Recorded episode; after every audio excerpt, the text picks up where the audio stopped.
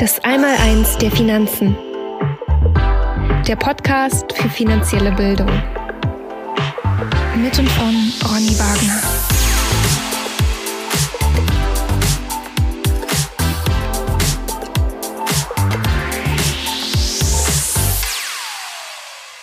Herzlich willkommen zum Podcast für finanzielle Bildung.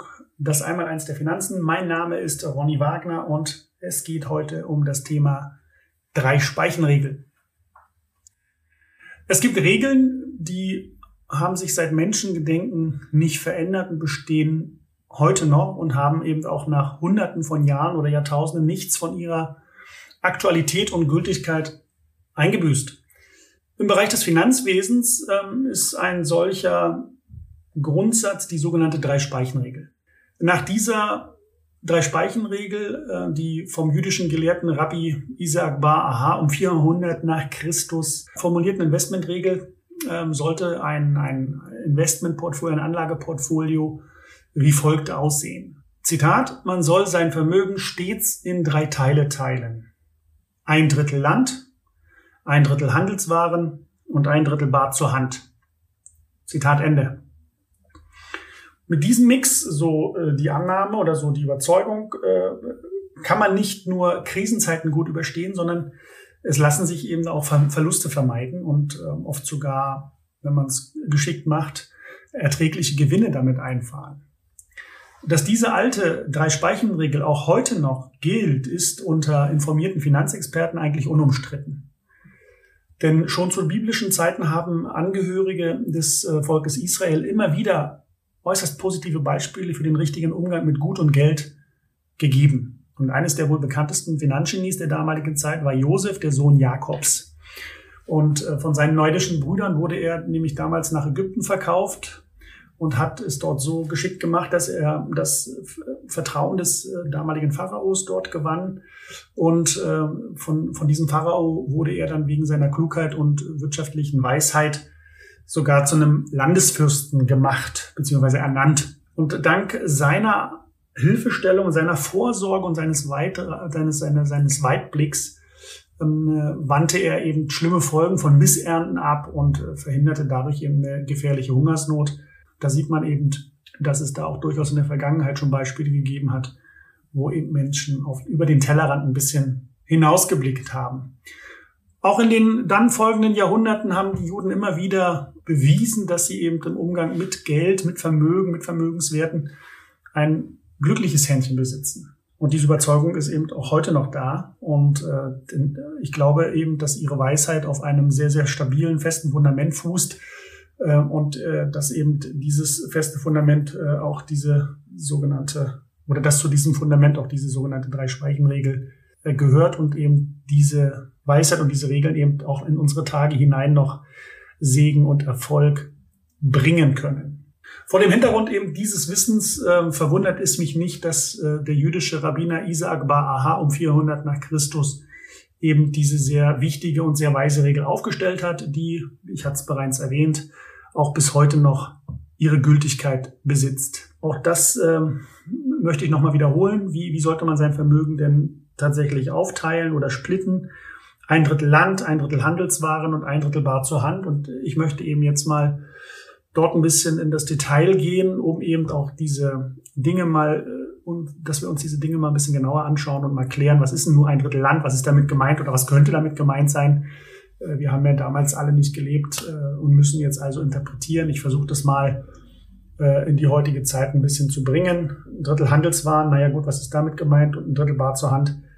Wenn man das heute so betrachtet, dann könnte man durchaus auch falsche Schlüsse äh, ziehen. Ja, und Experten und diverse Finanzpublikationen übersetzen eben diese Regel in die heutige Zeit oder versuchen das zumindest und empfehlen dann zum Beispiel die Drittelung des Anlagevermögens in Gold, Wertpapiere und Immobilien. Das ist so eine häufige Interpretation, Interpretationsmöglichkeit dieser drei Speichenregel. Ich denke, dass man das so in die heutige Zeit nicht übersetzen kann. Ich will das auch begründen. Denn nehmen wir mal das Beispiel Wertpapiere. Es gab zur damaligen Zeit, als die Regel aufgestellt wurde, also vor über 2000 Jahren, gab es keine Wertpapiere, es gab keine Investmentfonds, es, gab auch keine Aktien.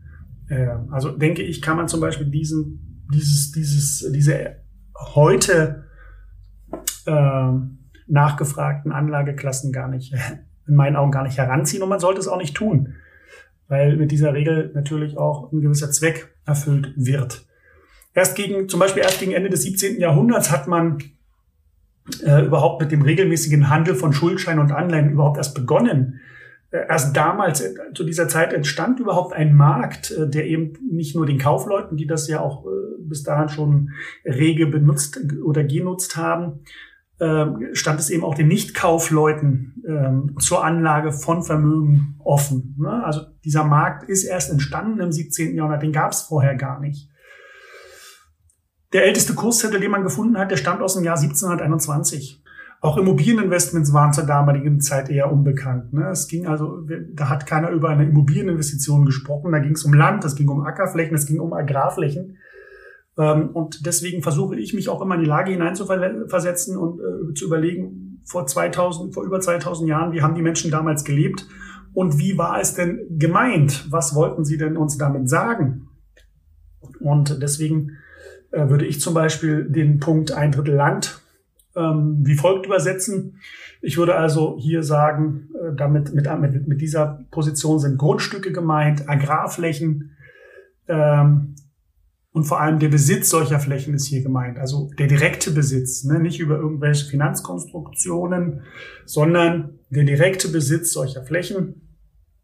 Was man dann anschließend mit diesen Flächen macht, ob man da ein Haus draufsetzt oder das als Agrarfläche verpachtet oder andere Dinge damit tut, das ist in meinen Augen nicht Bestandteil der Drei-Speichenregel. Hier geht es ja darum, Drei-Speichenregel heißt, ich muss Geld, was ich heute habe, ich muss meine Reserven, die ich heute habe, irgendwie anlegen. Und wie soll ich das machen? Äh, ich, ich lege ja, nehmen wir mal das Beispiel jetzt mit dem, mit dem Land. Ich, ich nehme das Geld nicht und kaufe mir davon jetzt ein Grundstück und ein Haus, weil das können sich die meisten Menschen gar nicht leisten. Bei den meisten reicht es ja zum Beispiel schon, wenn sie das, das Grundstück bar bezahlen und aus ihren Ersparnissen das Grundstück erstmal kaufen. Ja, so könnte es gemeint sein. Die Immobilie, die man da drauf setzt oder egal was man dann damit tut, ja, das kann man ja dann über eine Finanzierung lösen. Aber grundsätzlich würde ich äh, sagen, und so fordern es ja auch die meisten Banken, wenn sie sagen, bring doch ein bisschen Eigenkapital mit. Das ist doch genau das, was sie meinen. Ne? Kauft das Grundstück, bezahlt das oder erspart es euch, kauft das Grundstück und setzt dann mithilfe der Bank die Immobilie drauf. Aber das Grundstück sollte schon so gekauft werden können. Ich weiß, dass das nicht in allen Regionen möglich ist, weil die Preise da natürlich auch schon exorbitant weggelaufen sind. Aber vielleicht sollte man sich dann die Frage stellen, ob es da gerade eine gute Zeit ist, in solche Märkte zu investieren, wenn die Preise solche Exzesse machen. Kommen wir zum zweiten Punkt, zum Handelswaren. Ein Drittel Handelswaren. Was, ist, was sind denn Handelswaren? Das sind erstmal grundsätzlich ist das Ware, die gehandelt wird. Ja, tolle Erkenntnis, super. Und da frage ich mich natürlich, womit haben die Menschen denn früher Handel betrieben? Was haben, mit, mit was haben die denn gehandelt?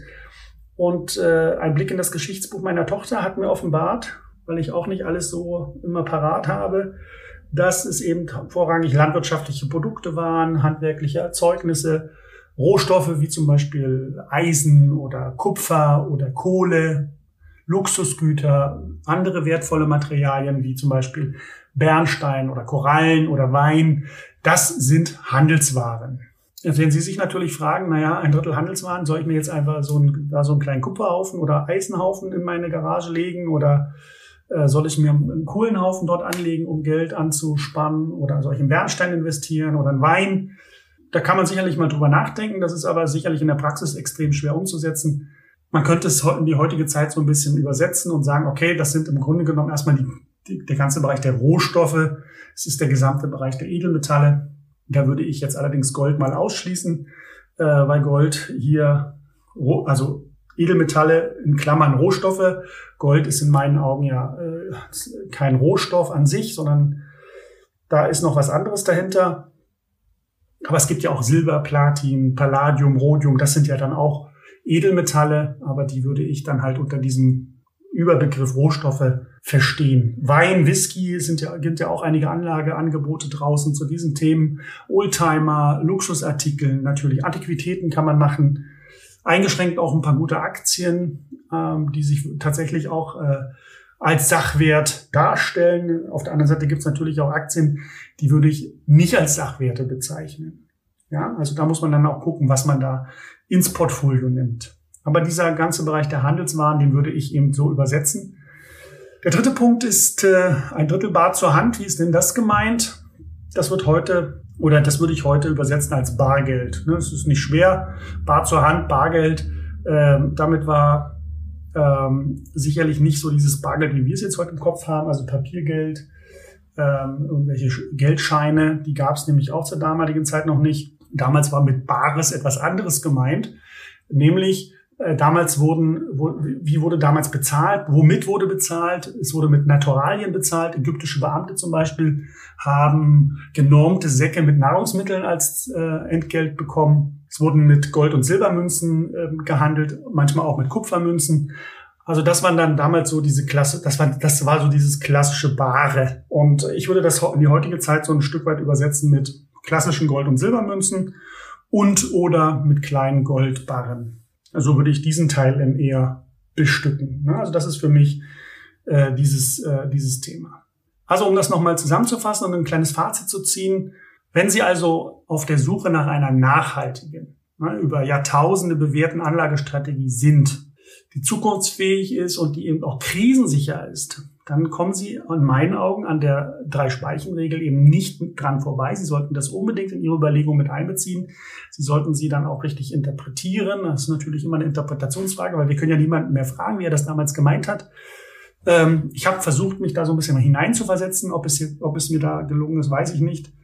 Aber ich würde das zumindest so mal interpretieren. Und ich denke, durch einen guten Mix aus Grund und Boden, Gold und Silber sowie anderen Sachwerten kann man eigentlich ganz gut sein Kapital langfristig sichern und gute Gewinne erzielen. Achten Sie immer darauf, dass Sie ähm, den direkten Besitz an diesen Dingen erwerben, dass Sie es nicht über irgendwelche Forderungspapiere oder über Ansprüche machen, über Zertifikate oder, oder Fondsanteile, wo Sie sich dann quasi über ein Finanzkonstrukt an etwas beteiligen, was nach einem Sachwert aussieht. Äh, das würde ich nicht machen. Ich würde immer den direkten Zugriff haben wollen, würde eben jetzt hier nicht über die Kapitalmärkte versuchen, dort in das ein oder andere Finanzprodukt zu investieren, sondern immer möglichst den direkten Weg, den direkten Zugang zu bekommen. Das soll es zur Drei-Speichen-Regel sein. Ich würde mich freuen, wenn euch dieser Podcast gefallen hat. Ich würde mich ebenfalls freuen, wenn ihr mir eine Bewertung da lasst. Ähm, ich bin wie gesagt, immer dankbar für Fragen, Anregungen und Kritik. Ihr könnt mir schreiben, gern per Mail an fragen at einmal eins der Finanzen.de, so wie man spricht, alles klein und zusammen. Freue mich dann über euer Feedback. Ich wünsche euch alles Gute, bis bald und wir hören uns.